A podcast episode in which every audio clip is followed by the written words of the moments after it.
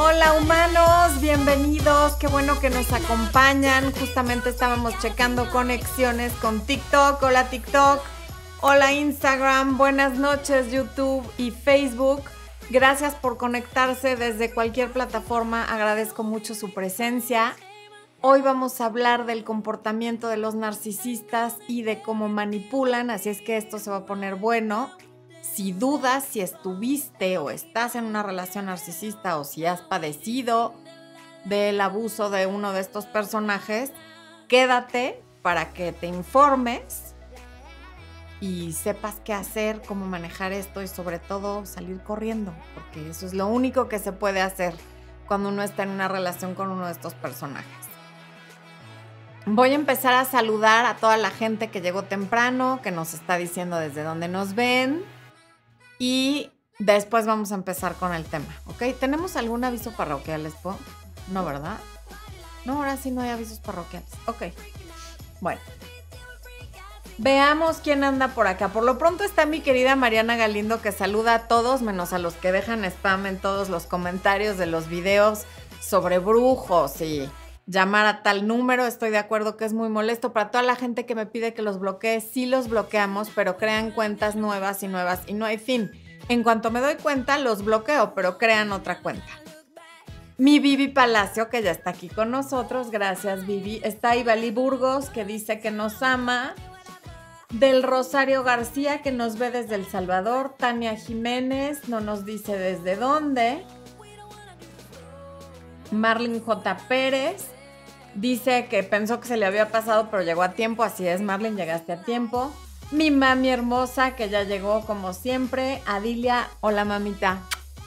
Adilia Alvarado Duarte, que aquí está con nosotros. Está Carmen Díaz, Natalia Nati Juncos desde Argentina. Maki Ochoa, Daniel Ibáñez, que nos saluda desde Cabo San Lucas. Wendy's Villar, Jesús Mercedes Lavallén, que nos saluda desde Ecuador.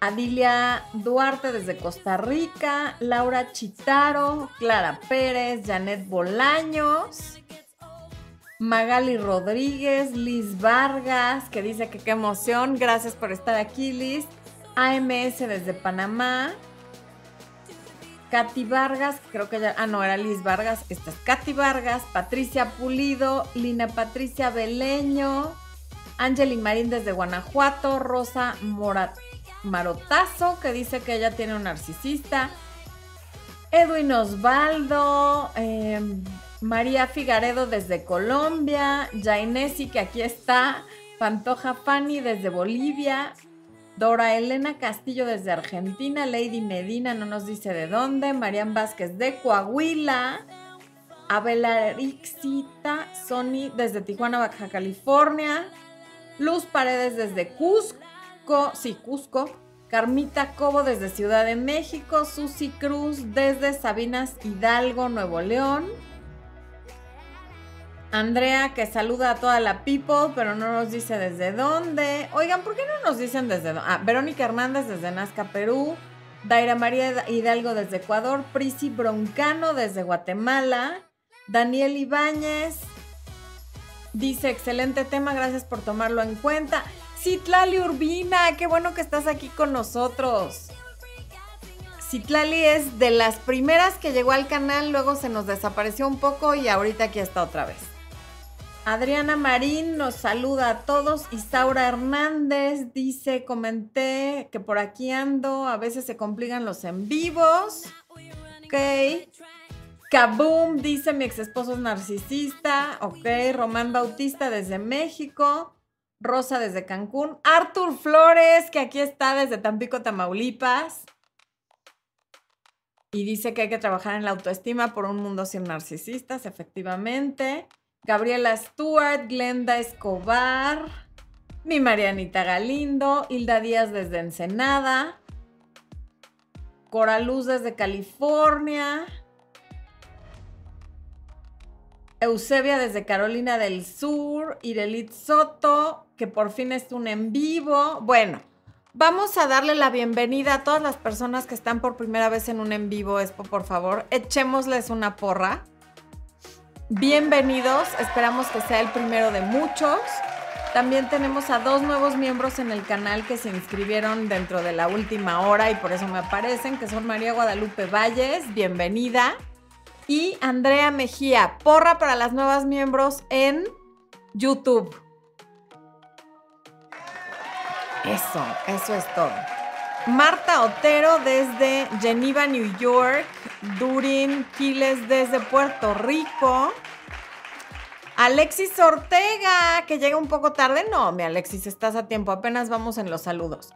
Estamos esperando que se conecte más gente, porque luego no les llega el aviso a tiempo. Ya saben cómo son los algoritmos. Entonces estamos dando chance. Mi Vivi Palacios, que ya la saludé. Alejandro Fonseca desde San Juan, Argentina, que es un nuevo suscriptor. Bienvenido. Y también te mandamos un beso. Eh, Marimar desde California, apoyando con su like presente desde hace cinco años. ¡Wow! Muchísimas gracias por el apoyo y por el cariño. Fabiola Izaguirre desde Honduras, el mundo de Calíope, Calíope desde Madrid, España. Eu. Carmen Díaz desde Ossining, New York. Es que sí, ya Carmen ya había estado y ya habíamos hecho el comentario de que estábamos viendo una serie que ya acabamos, estamos tristes de que se nos acabó, donde se supone que parte de los personajes viven ahí. Daniel Ibáñez Sánchez dice, parezco psicólogo porque me gusta mucho este tema, es interesante, qué bueno que te guste. Ok, ya somos suficientes para empezar, ya estamos entre todas las plataformas un poquito más de 700, así que vamos a empezar. Andrew Rogers dice que nos saluda desde Tulancingo. Fíjate Andrew que yo tuve un compañero en la universidad que es de Tulancingo y decía que Tulancingo es la sucursal del cielo en la tierra y a mí siempre me daba mucha risa. Así es que un abrazo hasta allá y qué bueno que nos ves. Bueno, vamos a empezar con este tema de estos personajes tan mencionados, tan temidos y que luego cuesta tanto trabajo identificar, sobre todo cuando tú estás siendo víctima de alguno desde adentro de la situación, se dificulta mucho verla, sobre todo por cómo empieza. Entonces, vamos a ver. ¿Qué pasa? ¿Qué, con los narcisistas? Bueno, existe el trastorno de la personalidad narcisista y yo no soy ni psicóloga ni psiquiatra ni tengo autoridad alguna para diagnosticar a nadie. Aquí vamos a hablar de los rasgos de los narcisistas, de comportamientos generales para que tú de ahí puedas sacar tus conclusiones. Si algo te hace ruido, informarte más y en el caso de que sea necesario, pedir ayuda de un profesional de la salud mental pero sobre todo salir corriendo porque nada bueno puede salir de una relación con una de estas personas. Que alguien tenga rasgos narcisistas no quiere decir que tenga ese trastorno. De hecho, todos tenemos rasgos narcisistas y todos alguna vez hemos tenido comportamientos narcisistas. Pero cuando ya se juntan varias cosas y, y además tienes esos comportamientos de manipulación, bueno, pues entonces sí, puede que sea alguien que tiene el trastorno o que tiene demasiados rasgos y se comporta como tal y no lo vas a cambiar y no vas a llegar a nada y ese es el propósito de este programa. Abrir los ojos ante la situación en la que estamos y cuidarnos, cuidar nuestra paz, nuestra tranquilidad y nuestra salud mental y no estar cerca de una persona que nos va a devaluar, va a deteriorar nuestra autoestima y sobre todo nos va a distorsionar la autoimagen a tal grado que lleguemos a comprar a ese personaje que se supone que somos nosotros a través de los ojos del narcisista porque eso hace mucho daño. De eso se trata este envío. Repito, ni psicóloga, ni psiquiatra, ni estoy diagnosticando a nadie, simplemente información. Y uso de la información, porque no la información por sí sola no hace nada, pero la información aplicada es poder. Ojalá que les sirva a quienes estén en esta situación o a quienes tengan algún ser querido en esta situación y le quieran ayudar. Bueno, Silvina Álvarez que nos manda cariños desde Argentina y Danilo Zarraga desde Venezuela que dice que soy excelente. Me la voy a creer y al rato voy a andar yo igual que los narcis con aires de grandeza y sintiéndome superior al mundo por todas las cosas lindas que me dicen. Muchísimas gracias. Bueno, ¿cuáles son las características de los narcisistas? Repito, todos tenemos características, por lo menos una, dos, tres, y eso no nos convierte en una persona con este trastorno. Número uno, son seductores y encantadores. Cuando alguien los conoce de manera superficial, le caen bien a todo el mundo, son ajonjolí de todos los moles, se llevan con... Si trabajan en una oficina con muchas personas, pues son de los que le caen bien a la mayoría, sobre todo a quienes los conocen así como que muy por encimita. ¿Por qué? Pues porque son muy hábiles para manipular, lo cual es el siguiente punto. Son manipuladores y entonces sonríen cuando tienen que sonreír, dicen lo apropiado en el momento apropiado y cuando necesitan algo de ti saben muy bien cómo sacártelo. Entonces, pues en general son gente que le cae bien a los demás. Hay varios tipos de narcisistas, están los que no se les nota, que son como los introvertidos, están los, eh, los los encubiertos, los, no encubiertos. Hay varios tipos, estos son rasgos generales, ¿ok? Como pareja, porque en este canal hablamos de pareja, son celosos y celosas, paranoicos, paranoicas, controladores, desde luego no escuchan, porque pues siempre están demasiado ocupados escuchándose a sí mismos, hablando de sí mismos hay una falta de empatía y de autorreflexión bastante considerable. No empatizan con los demás y no son capaces de decir en qué la regué o a lo mejor sí me equivoqué con esto. No dan el beneficio de la duda a que se puedan haber equivocado en algo. Y desde luego no sienten culpa cuando con sus actitudes le causan daño a otras personas.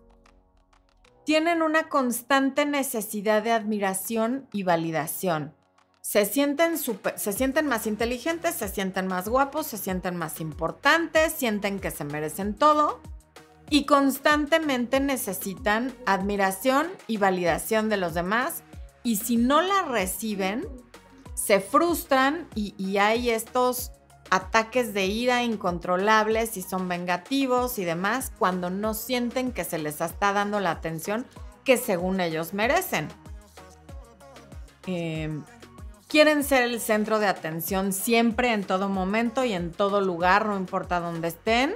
Ellos tienen que ser el centro de atención y lo, buscan y lo consiguen como sea, ya sea de manera positiva, siendo simpáticos, haciendo chistes, teniendo una conversación interesante si son personas cultas e intelectuales, o bien enfermándose, desmayándose, gritando o causando una escena donde quiera que estén. Toda conversación invariablemente termina tratándose de ellos a través de la autorreferencia. Tú les puedes platicar de lo que sea y de alguna manera van a encontrar la forma de convertirla en algo que se trata de ellos. El tema que quieras. Tienen una habilidad impresionante no aceptan su responsabilidad nunca en las cosas que les ocurren, no las que generan o las que atraen a través de tanto drama, sino todo les pasa. Cuando, algo cuando algo bueno ocurre, es gracias a ellos. Pero cuando algo malo ocurre, es culpa de alguien que está alrededor, que, es un idiota y que por eso les pasó. Eh, el mundo en general es su audiencia, fíjense, o sea, todos los demás estamos para escucharlos, para verlos, para hacerles caso, para aplaudirles. Y eso es lo que, eh, al lugar que lleguen, sienten que son la persona más interesante de ese grupo o de ese lugar. Esto normalmente un encubierto pues no lo hace, por eso no se nota, pero hace otras cosas que ahorita vamos a ver.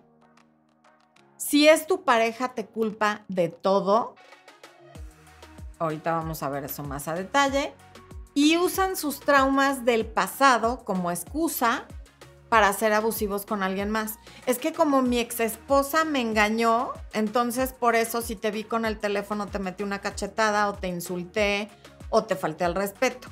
porque pues es que mi ex esposa me, me, me engañó o me fue infiel, lo cual habría que cuestionar. O como mi papá era alcohólico, pues es que por eso yo soy así, por eso no me sé controlar, en fin, ¿no?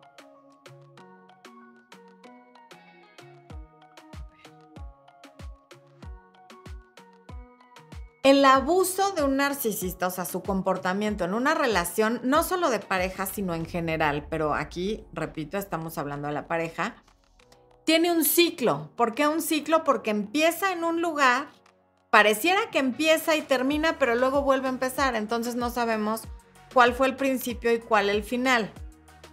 Empieza con una fase que se llama love bombing o bombardeo de amor, que es una especie de idealización. Cumplidos, regalos, detalles que nunca nadie más había tenido contigo, exceso de atención tipo cuento de hadas que averigua dónde estás para llegar con flores y para mandarte un conejo que canta, o son estos que eh, te avientan flores desde un helicóptero, aunque ustedes no lo crean, hubo alguien que hizo eso. Este, alguna vez, hace ya muchos años. De hecho, es un cantante mexicano conocido, no voy a decir nombre, pero era novio de alguien que yo conozco y en algún aniversario estábamos en preparatoria y yo no iba en su escuela, pero pues, fue muy sabido. Le aventó rosas desde un helicóptero, ¿ok? O sea, pues eso es súper narciso. Luego está eh, o sea, recibes mucho y demasiado rápido donde, en esta fase del bombardeo de amor. Una persona que no tiene los medios para aventarte flores desde un helicóptero, te va a llevar ramos de flores, te va a regalar detalles, te va a mandar 800 mensajes al día, te va a llamar, te va a decir que nunca ha conocido a alguien como tú, eres la más inteligente, la más bonita, la más culta, la más educada, la más femenina, material de esposa. Y también lo hacen las mujeres, ¿eh? Estoy hablando en, en como si fueran solo hombres, pero así como hay el mismo número de mujeres narcisistas que de hombres y utilizan los mismos comportamientos. Bueno, y durante ese bombardeo de amor ocurre una especie de condicionamiento clásico. A lo mejor a ti al principio el narcisista pues no te encantaba, pero de repente te acostumbró a toda esa atención, a esos regalos, a esas invitaciones, a esas llamadas, a esos cumplidos, a esos mensajes. Entonces, si de repente te lo quitan, te va a hacer falta, porque ya te condicionó durante cierto tiempo y entonces al rato acabas condicionada como el perro de Pavlov. Escuchas la campanita y ya estás salivando.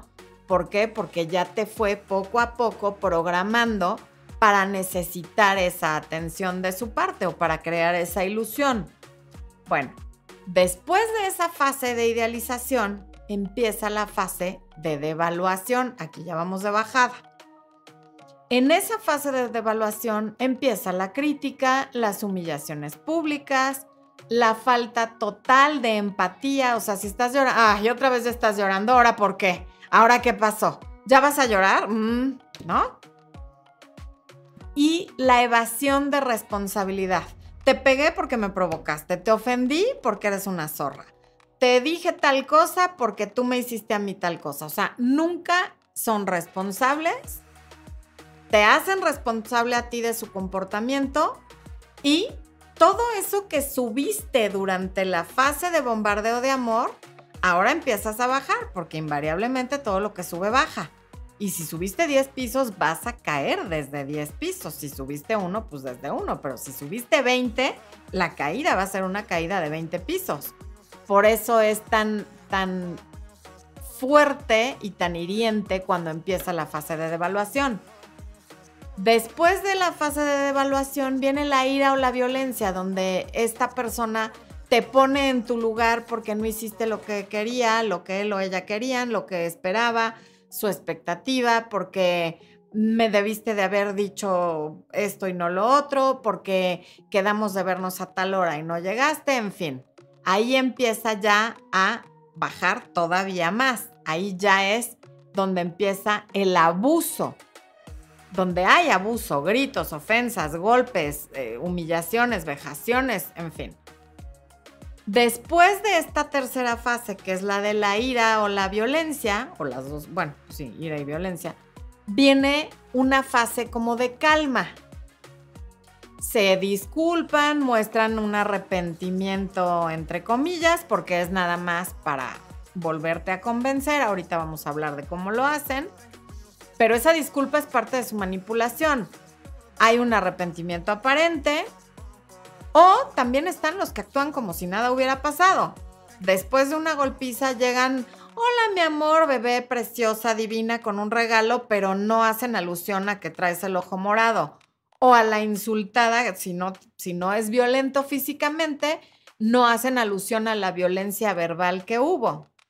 Actúan como si nada, hacen promesas de miles de cosas que obviamente nunca se cumplen y o inventan excusas para haberse comportado en la forma en la que lo hicieron. Todo esto para luego volver a empezar. Aquí ya llegamos a la calma, de la calma viene otra vez la idealización o el love bombing, bombardeo de amor, para de ahí empezar a devaluar, luego ser violentos, luego venir la calma y así sucesivamente mientras te quedas ahí o mientras encuentran una nueva víctima. ¿Ok?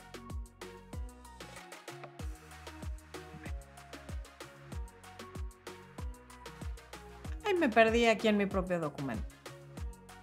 ¿Cuáles son los síntomas de que puedes estar o haber estado, porque a lo mejor fue hace muchos años y nunca te diste cuenta, en una relación con uno de estos personajes? Uno, el abuso, porque hay gente que dice, ay, es que ¿por qué los aguantan? ¿Cómo es posible que se queden con alguien así? No es por tontos, no es por débiles, no es por... Es porque el abuso va ocurriendo en dosis tan pequeñas para luego, o sea, cada vez que completas un ciclo y regresas con ellos, el abuso incrementa.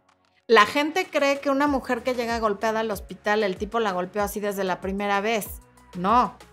O que un hombre maltratado por una mujer empezó siendo así de humillado y de ofendido y de de agredido y que las faltas de respeto fueron así desde el principio. Nunca es así al principio empiezan con poquito en esa parte de la violencia y de la devaluación.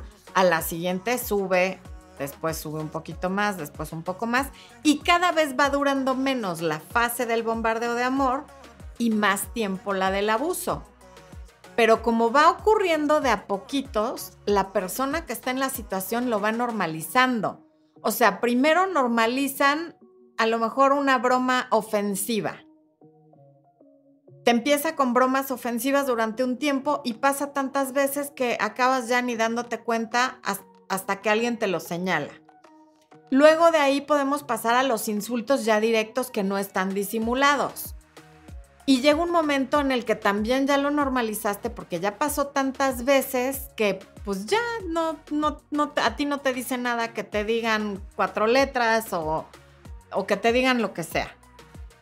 De ahí empieza a lo mejor una bofetada, que más que doler físicamente duele emocionalmente. Entonces es bueno, pero no me pegó fuerte, pero yo lo provoqué.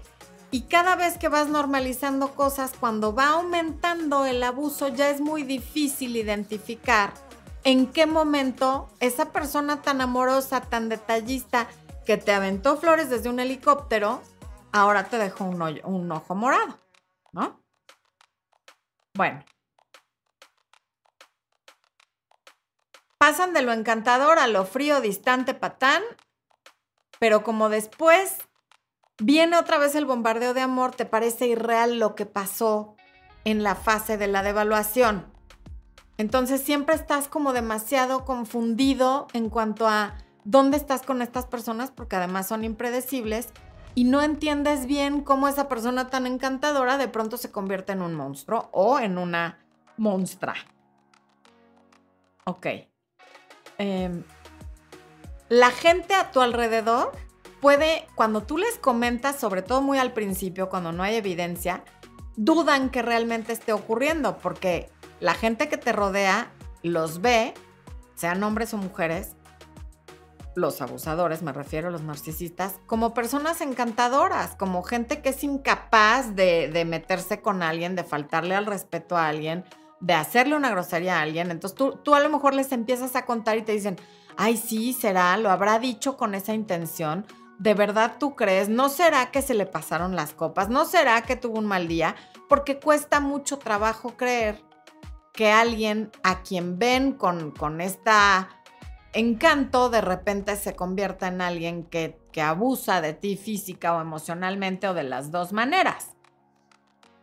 Eh, desde luego, cuando la relación termina, sea definitivamente o en una de estas rupturas intermedias, hay una campaña de desprestigio en tu contra con las amistades en común para ir creando una, em, pues una serie de aliados de su parte e irte aislando a ti cada vez más a través de estas campañas de desprestigio.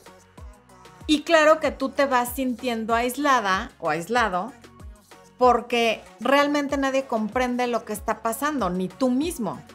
Es muy difícil que lo veas por lo que acabo de explicar. Eh, sobre todo si es un narcisista encubierto de estos que te dicen algo y no sabes si darles las gracias o mentarles la madre porque te, es caricia, cachetada, caricia, cachetada. ¿No? Como, ah, rompiste el plato.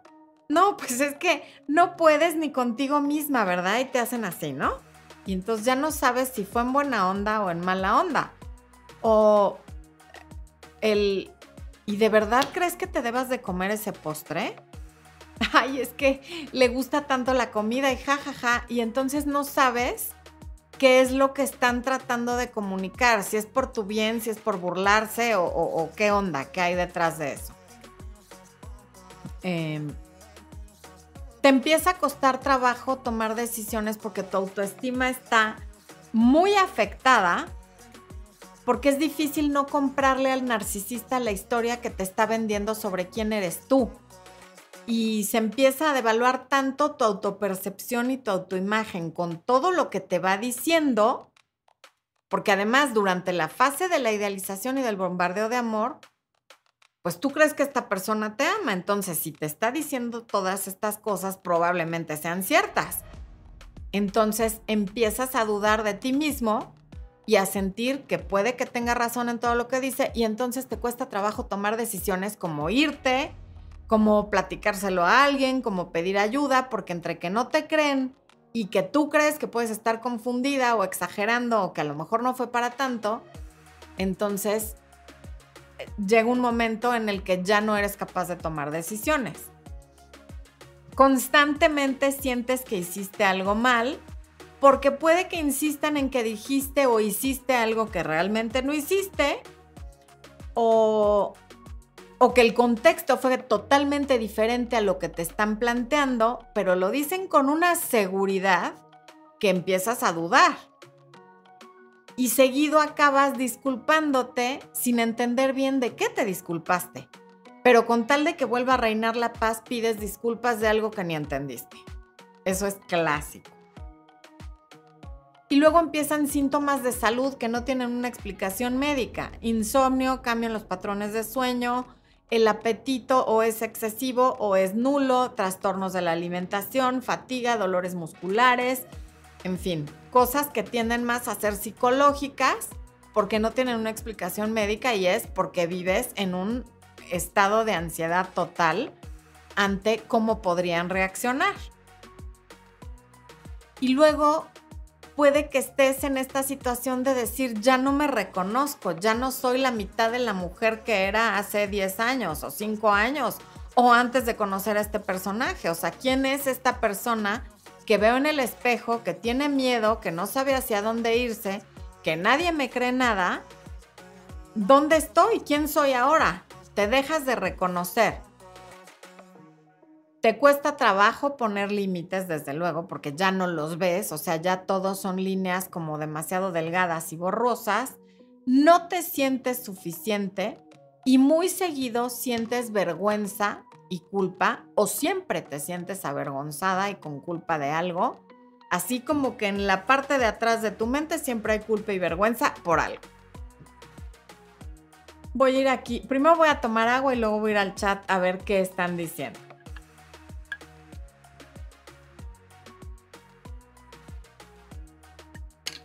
Ana López Yáñez, bienvenida a tu primer en vivo, que sea el primero de muchos, por favor. Emilce Blanco desde Colombia. Ok, vamos a ver qué comentarios hay. A ver, acá hay un, hay unos superchats. Juana Sánchez Martín, gracias Juana, que desde Mallorca, España, desvelándose con nosotros. Gracias por el superchat. Víctor Carrillo dice, ¿por qué la mujer siempre se va con el narcisista patán? A los hombres que deseamos una relación seria nos mandan al carajo. ¿Por qué? Mi Víctor querido, estás generalizando. Hay un tipo de mujer que hace eso, pero las mujeres en general no se van con el narcisista y patán. Tú, por alguna razón, eliges a mujeres que hacen eso.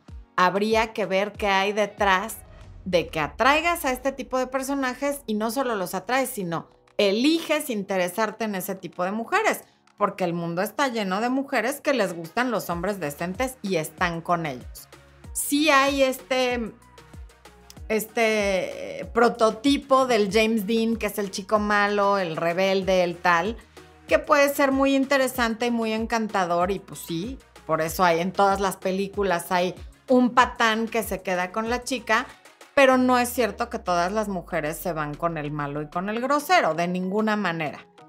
O sea, si, si, si a ti las mujeres no te están tomando en serio, como atraemos lo que somos, puede ser que tú a ti mismo no te tomes en serio, que tú rompas los acuerdos que tienes contigo, que tú no cumplas los compromisos contigo y en la medida que tú no te comprometas contigo a lo que sea que, por poner un ejemplo, a tus resoluciones de año nuevo, eso es un ejemplo nada más, pues los demás tampoco se van a comprometer contigo y entonces te atraen las mujeres que se van con narcisistas y patanes, pero eso es una generación. Y además, mientras tengas esta creencia tan limitante de que a las mujeres, a todas las mujeres del mundo, nos gustan los hombres patanes y narcisistas, eso es lo único que vas a encontrar porque el cerebro solo reconoce lo que conoce. Y como esa es una creencia que tú tienes, con eso te vas a seguir encontrando no es ver para creer, es creer para ver, como dice mi queridísimo amigo Wayne Dyer. Bueno, si no, imagínate, querría decir que es pues un patán grosero narcisista y por eso estoy yo con él. Y no es así. Y hay millones de hombres buenos en el mundo que tienen pareja que los eligieron a ellos. Bueno. Pues no es el que contesté. Ah, sí, no sé. Sí.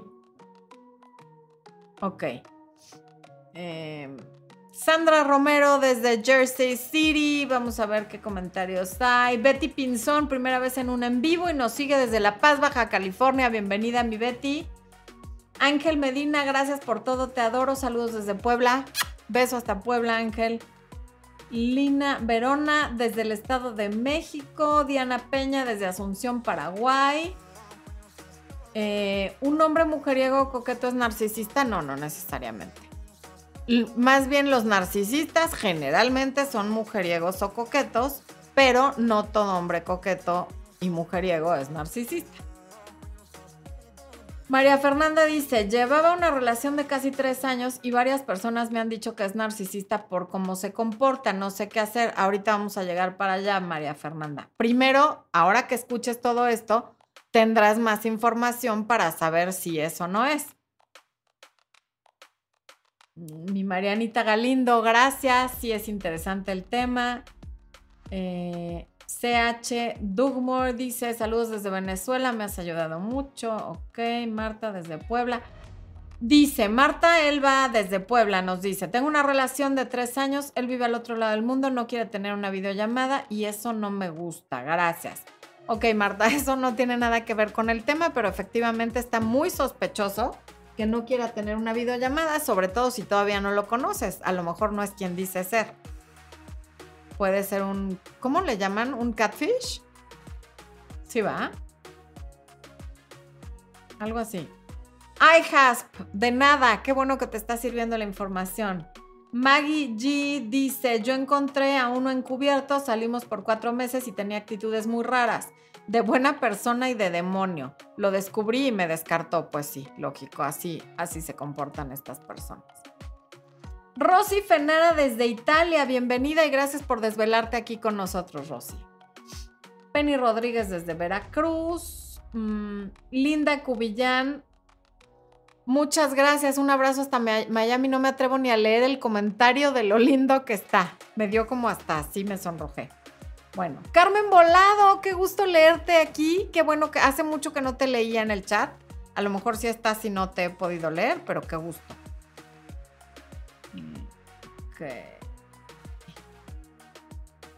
Me dice Maggie G, me vivía provocando para que yo reaccione típico y como no lo hacía, al último salió una ira que nunca me imaginé. Me odió porque yo no reaccionaba, ni me ponía celosa, ni lo perseguía, ni nada. Efectivamente, típico de esos personajes. Yesenia Espinosa, voy llegando. Saludos desde la Ciudad de México. Bienvenida, Yesenia.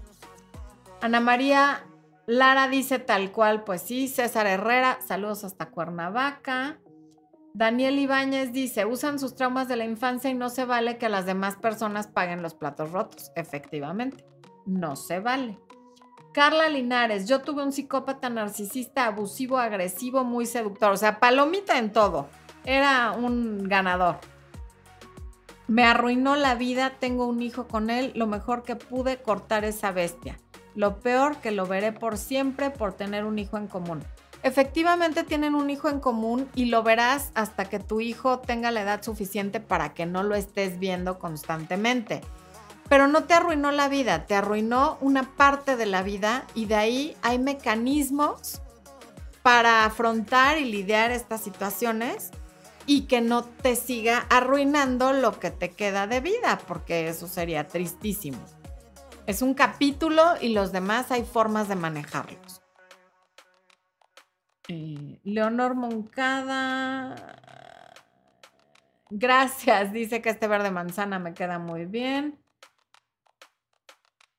Cecilia Basoco, me, te faltó mencionar el, verdad, el bombardeo de amor lo mencioné en múltiples ocasiones, mi Ceci. El descarte es que todavía no llego ahí. Eh, Andrés Quiñones, yo aún amo a mi ex, me dice que va a mirar si la relación de aquí a diciembre regresamos, está bien de nada. Está bien si yo ayudo en su arriendo y alimento, yo sé que ella no tiene un trabajo estable. No lo sé, Andrés, porque no conozco el resto del contexto de la relación. Si quieres que veamos eso bien, lo podemos ver en una consulta de coaching, que ahí está saliendo em, el promo que te está poniendo Expo, pero con esta información no te puedo decir si es buena o mala idea porque es muy poca información. Ok. A ver, aquí María Rodríguez, gracias por tu super chat. María pregunta, tengo seis años de relación, él tiene novia. Me cortó por miedo de perderla. Hice contacto cero, me rogó y volví. Dice que no me quiere perder, estoy en contacto cero. María, si tienes seis años y él tiene novia, pues no tienen una relación, tendrán ahí algo, pero la relación la tiene con su novia y tú vives engañada. Si de verdad no te quisiera perder, pues perdería a la novia. O sea, quiere decir que no las quiere perder a las dos pero básicamente entre perderte a ti y perder a la novia, prefiere perderte a ti, porque ni siquiera es su esposa, es su novia y son seis años. Si la fuera a dejar ya lo habría hecho, porque repito, no es su esposa, es su novia. Ok. ¿Ceci Polo? Sí, es Ceci Polo. Besos hasta Argentina, mi Ceci hermosa. Qué gusto que te hayas conectado. Qué emoción. Bueno, Ceci Polo es una amiga querida. Amigos de YouTube, de Facebook, de Instagram y de TikTok. Ok, Mactub, soy una sobreviviente de una relación así y lo peor es que nunca te das cuenta hasta que ya es tarde. Nunca es tarde, mi Ceci. Digo, mi Mactub. Es que me quedé emocionada por Ceci. Nunca es tarde. Si, si ya no estás en esa relación y sigues viva, quiere decir que no es tarde. Aquí estás y hay que sanar y la vida sigue. O sea, sí fue un episodio, me imagino que sumamente triste, aterrador y desagradable, pero aquí estás, así que no es tarde. Kareli V dice, mi relación a distancia, falleció su papá hace tres meses, mi novio está muy raro, distante, emocional, no me dice cómo apoyarlo, ¿qué hago? Me duele. Bueno, en el duelo cada quien reacciona de una manera diferente, Kareli. Entonces, Quizás su forma de lidiar con el dolor en la fase en la que esté del duelo, que no sé cuál sea, a los tres meses puede que incluso todavía esté en negación, en esto no puede estar pasando, ¿no? Entonces se retrae emocionalmente. La mejor manera de apoyarlo es no ser tú un problema más en este momento, porque además tres meses. Fíjate, cuando no sé si tú has perdido un ser querido cercano, pero cuando muere alguien muy cercano, como un papá, los primeros tres, pareciera que el peor momento es como que eh, el día que muere y la primera semana y las primeras días de ausencia, pero no es así. Cuando alguien acaba de fallecer, tienes a mucha gente encima llamándote, pidiéndote, te llevan comida, te ayudan, te procuran, te tratan como con pincitas porque pobrecita se le acaba de morir su papá. Pero justamente entre los tres y cuatro meses todo mundo vuelve a su vida normal y ya la reacción es como de, ay, ¿a poco todavía estás triste por lo de tu papá? ¿No? Ya nadie te está consintiendo. Empiezan los problemas legales de papeleo, de acomodar cosas, de regalar sus cosas, donarlas, repartirlas, qué sé yo. Y él debe estar entrando a esa fase. Entonces son demasiados problemas, tanto prácticos como emocionales, como para además tenerle que estar explicando a tu novia que no estás raro, que no pasa nada, qué tal. Si no quiere hablar del tema, déjalo. ¿Cómo lo puedes apoyar diciéndole, yo aquí estoy y lo que me pidas para ayudarte, lo voy a hacer, nomás no sé cómo. Y con eso es suficiente y de vez en cuando preguntarle, te tengo en la mente, ¿cómo estás? Punto. No lo estés llevando a que te explique que contigo todo está bien, que, porque está en su duelo y hay que respetárselo. Los estoy contestando. Expo me dice superchats y yo se los estoy contestando, people. Ok. Irán Vargas, una duda. ¿El narcisista se sabe o más bien dicho se reconoce como narcisista o solo es y no identifica su condición? Hay algunos que sí y les vale gorro, pero la gran mayoría no porque no tienen capacidad de, de introspección, como lo dije, ni de autocrítica, ni son empáticos, ni sienten culpa. Entonces rara vez lo saben, pero hay algunos que sí los que son como muy intelectuales, muy inteligentes, muy estudiosos, que hay muchos, sí. Ok, ¿qué técnicas de manipulación usan los narcisistas? Bueno, la primera es la triangulación. Traen a una tercera persona a la discusión, a la situación o al conflicto para reforzar su opinión o posición o bien para hacerte competir por su atención, por su tiempo y por su cariño. Esa es la triangulación. Traer a una tercera persona para cualquiera de estos propósitos. Siguiente, usan el gaslighting. Todo esto lo usan durante la fase de la devaluación, ¿ok? El gaslighting es hacerte dudar de tu propia perspectiva y de la realidad torciendo los hechos e insistiendo en que las cosas que recuerdas nunca pasaron y si pasaron, no pasaron como tú las recuerdas, pasaron de otra manera, que evidentemente les favorece a ellos y te desfavorece a ti y te deja vulnerable. Otra técnica de manipulación que usan cuando te estás distanciando o los exes que son narcisistas es el hoovering. Esto viene, el hoovering viene de la aspiradora Hoover. ¿Por qué? Porque es justamente succionar o aspirar para que regreses a su vida. Durante esta manipulación pueden usar o el bombardeo de amor cuando quieren regresar o em, eh, hacerte recordar buenos momentos, ¿no? Como de, ay, vi la película tal que te acuerdas que la vimos juntos cuando cumplimos un mes y entonces nos comimos unos chocolates, o sea, te hacen recordar momentos que saben que te van a hacer volver o hacer recordar justamente los buenos momentos, las fases de bombardeo de amor, para que vuelvas, para que vuelvan con ellos. Otra manera de hacer esto durante el hoovering es, hay unos que fingen que la ruptura nunca ocurrió. Pueden haber pasado días, semanas o meses, incluso los puedes haber visto con alguien más o ellos a ti, y un día aparecen como si nunca hubieran terminado. ¿No? 14 de febrero te mandan flores o, hola mi amor, ¿cómo estás? Oye, paso por ti para ir a comer y tú te quedas como, a ver, espérame, ¿qué? Y esa es la manera en la que se van metiendo nuevamente a tu vida. También existen las llamadas o mensajes accidentales. Te mandan un mensaje como muy amoroso y luego, ay, perdón, no era para ti. O te llaman y te dicen, tengo una llamada perdida tuya, me llamaste y tú no. Claro que sí, tengo una llamada perdida. Todo eso es manipulación entre gaslighting y hoovering. Otra clásica es que inventan una especie de crisis o emergencia para que tú te sientas impulsado a ayudarlas.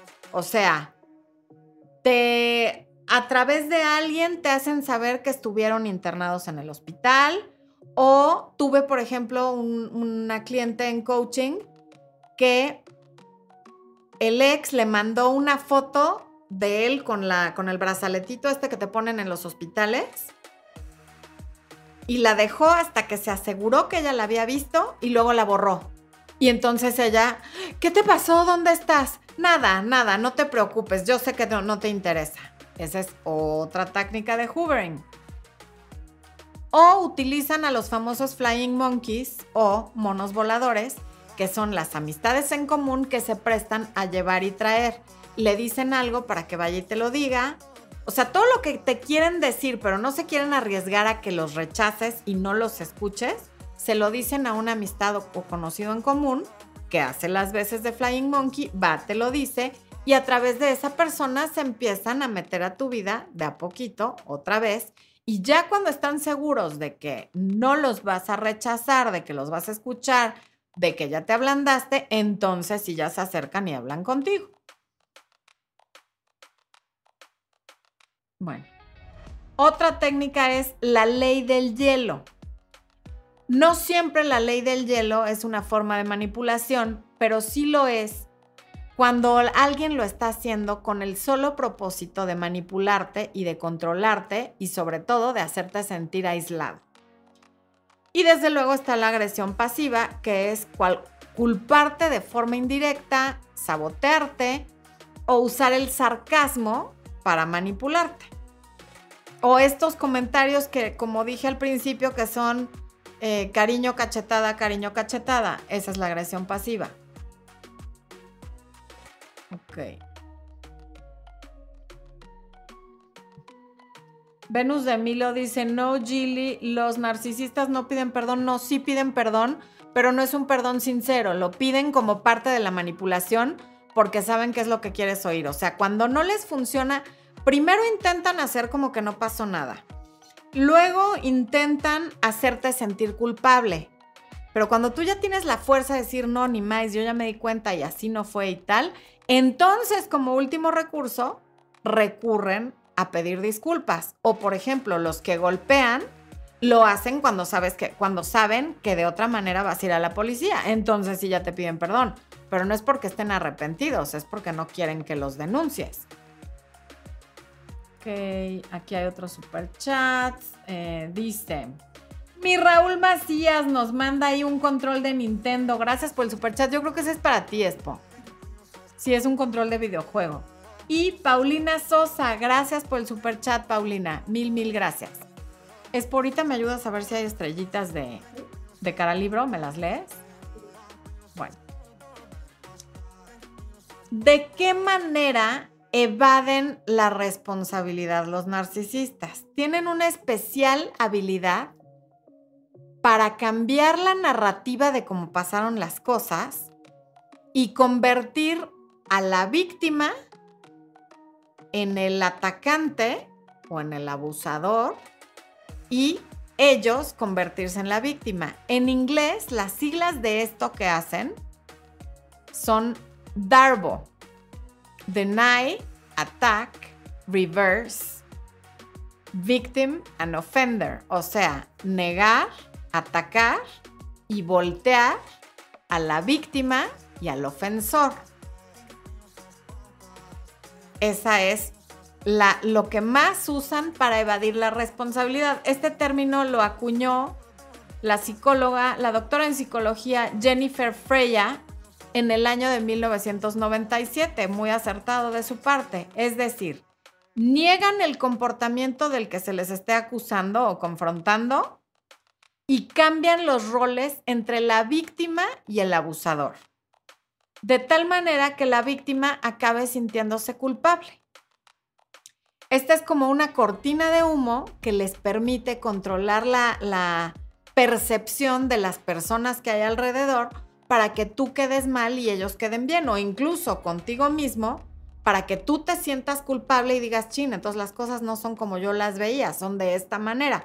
Pero sobre todo esto del Darbo ocurre cuando ya hubo descarte, cuando ya la relación terminó, porque a veces los...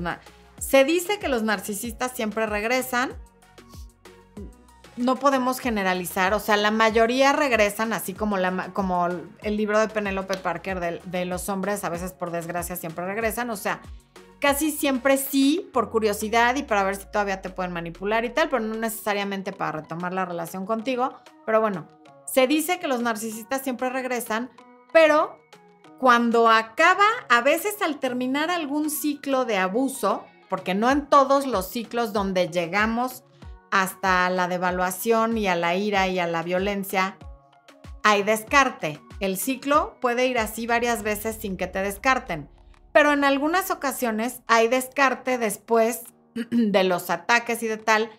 Cuando regresan al love bombing y no los recibes o no quieres, entonces hay descarte y lo que hacen es conseguirse a otra persona y pasártela por enfrente, exhibirla en redes sociales, decirle a medio mundo para que tú te enteres y lastimarte y ver si generan alguna reacción. A veces el descarte es ya para quedarse con esa nueva persona y a veces esa persona solamente es una de sus tantas piezas de ajedrez para poder volver a acercarse a ti. Entonces esta persona que no me acuerdo quién fue, una chica que me dijo, te faltó el descarte, aquí está el descarte. Lo que pasa es que el descarte no siempre es parte del abuso, en algún momento llegan a eso, pero el ciclo puede dar varias vueltas sin que lleguemos al descarte. Israel Rodríguez dice, existe un universo de posibilidades narcisistas. Así es, como la vida es, mi querido Israel.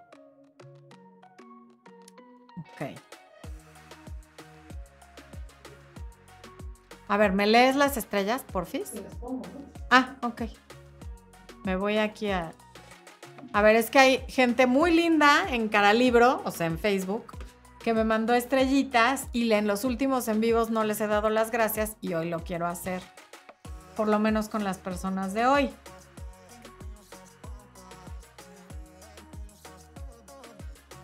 A ver, aquí Expo, aquí, aquí ven a Expo amablemente nos está poniendo las estrellitas.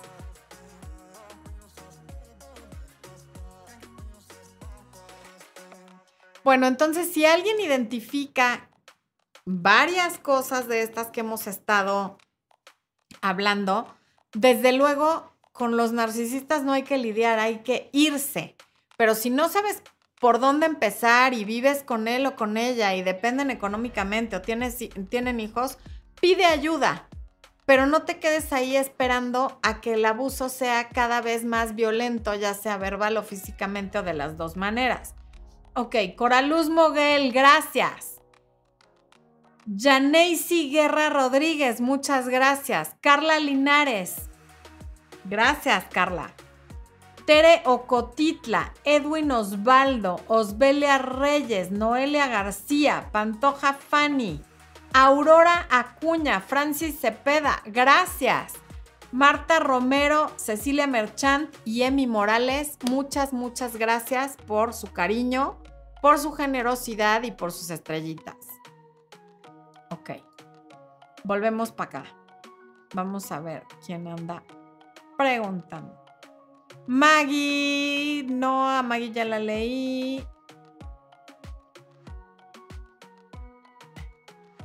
Citlali Urbina dice, ojalá que después puedas darnos tu opinión sobre este tema tan de moda de las mujeres de alto valor y de las relaciones 50-50. Ay, mi Citlali. ya la di, hice un en vivo con Gabriel Arana. Eh, una mujer de alto valor, yo difiero, no es la mujer que le sabe sacar dinero a los hombres. Este, pero ok, lo voy a considerar. Ay Dios, voy a tomar agua.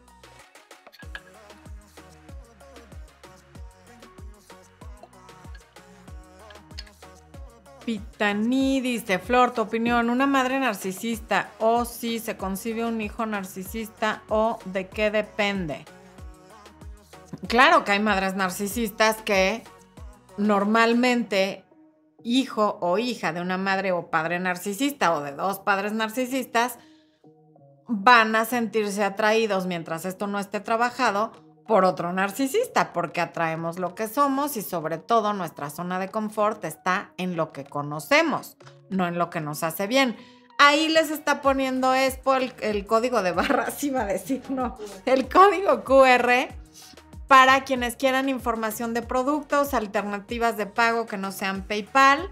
En ese WhatsApp les pueden dar información. Aclaro, ese WhatsApp no lo contesto yo no es para responder preguntas ni dudas sobre relaciones, es sobre productos, consultas, agendar citas, formas de pago o soporte técnico para quienes hayan comprado productos en nuestra plataforma y estén teniendo problemas con su contraseña o para accesar o cosas así. Eh. Citlali no es un en vivo en mi canal, está en el canal de Gabriela Arana.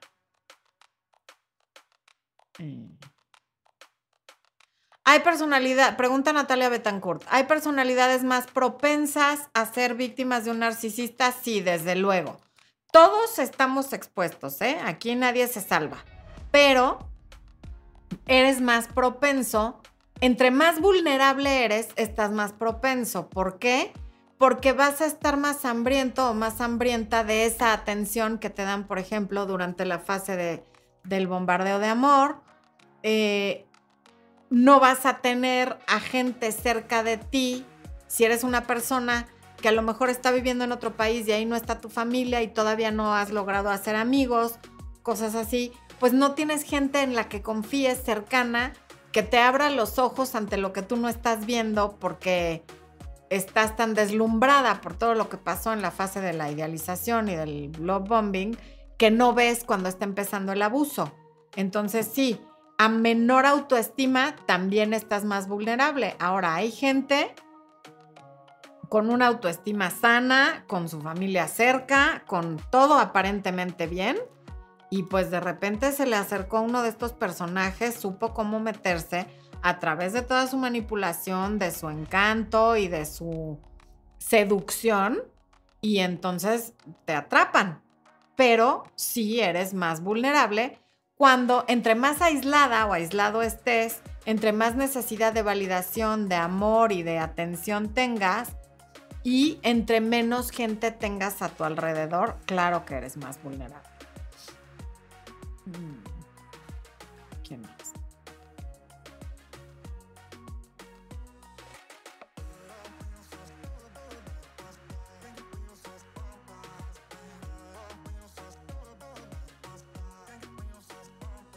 Ay, Dios, se me movió esto. Bueno.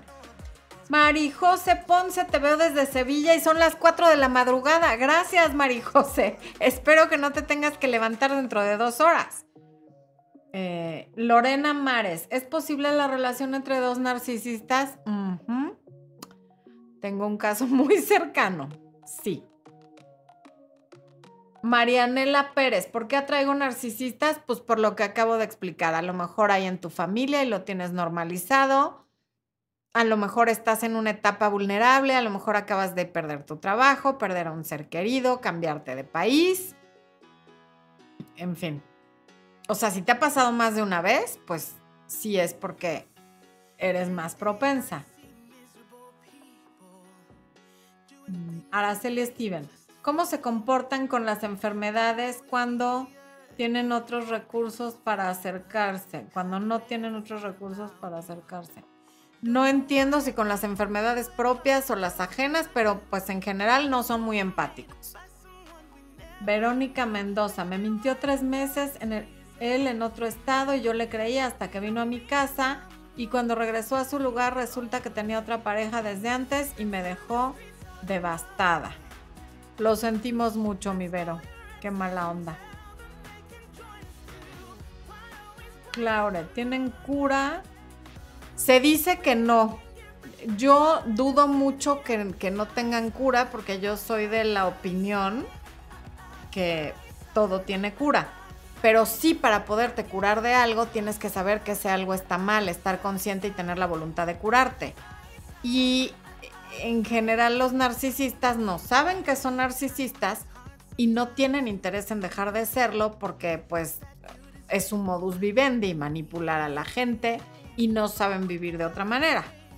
Pero si hubiera el caso de alguien que no esté como tan adentro ya metido en, este, en esta vorágine del narcisismo y se da cuenta y tiene la voluntad de curarse, yo, Florencia, pienso que sí se puede curar. Pero los expertos, todos, dicen que no. Verónica Guzmán, hola desde Oregon, USA. Hola, Verónica. Gabriela dice, vivo con un narcisista horrible, dependo de él económicamente y de salud, ya tengo esclerosis múltiple avanzada.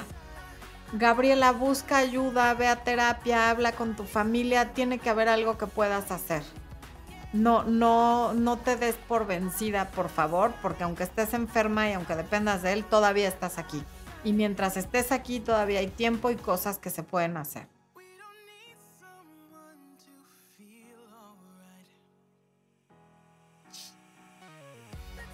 A ver. Adi Pomier, mi Adi hermosa, bienvenida. Qué gusto saber que estás en otro en vivo y gracias por el super chat. Adi dice, hola Florencia, gracias a ti me deshice de una araña, solo quiero darte las gracias. Y a los cuatro días publicó su nueva relación que duró un mes. Ese es el descarte. Cuando ya no iba a regresar porque a lo mejor lo descubriste, entonces ahí hubo descarte y ¿qué hace? publica la nueva relación a la velocidad de la luz para lastimarte y para hacerte daño. Aquí con esta pregunta cerramos. Espero que sí me hayan puesto un like, como les pide mi querida Mariana Galindo y tanta gente linda que se solidariza pidiendo likes. Que compartan esta información. Es muy importante que llegue a cuanta gente se pueda porque les sorprendería saber cuántas personas están en relaciones narcisistas y no lo saben. Así que por un mundo mejor, like y compartan, abran bien los ojos, no se queden con lo que yo dije aquí. Eh, busquen más información, lean el libro Amor Cero de Iñaki Piñuel y seguramente hay muchos títulos más al respecto. Vean el canal de Iñaki Piñuel que tiene muy buena información. Sus videos de pronto son muy largos, pero valen la pena y empápense de información. Vean también el canal de mi queridísima amiga Meredith Miller, que se llama Inner Integration, que tiene todos los videos están en inglés y en español. Ella está muy preparada y está su libro en Amazon que se llama La Travesía, porque Iñaki Piñuel se enfoca más en los psicópatas, Meredith habla de narcisistas. Su libro se llama La Travesía, está en Amazon. Así es que infórmense, no se queden con un solo video o con un solo artículo o con un solo libro. Hay que recibir información de varios lados para formar un criterio propio. Gracias por estar aquí con nosotros, gracias Instagram, gracias eh, TikTok, gracias YouTube y gracias Facebook, gracias a todos por acompañarnos. Les mando un beso enorme y les deseo amor, luz y éxito, que es el nombre de mi podcast y está en todas las plataformas. Nos vemos la próxima semana.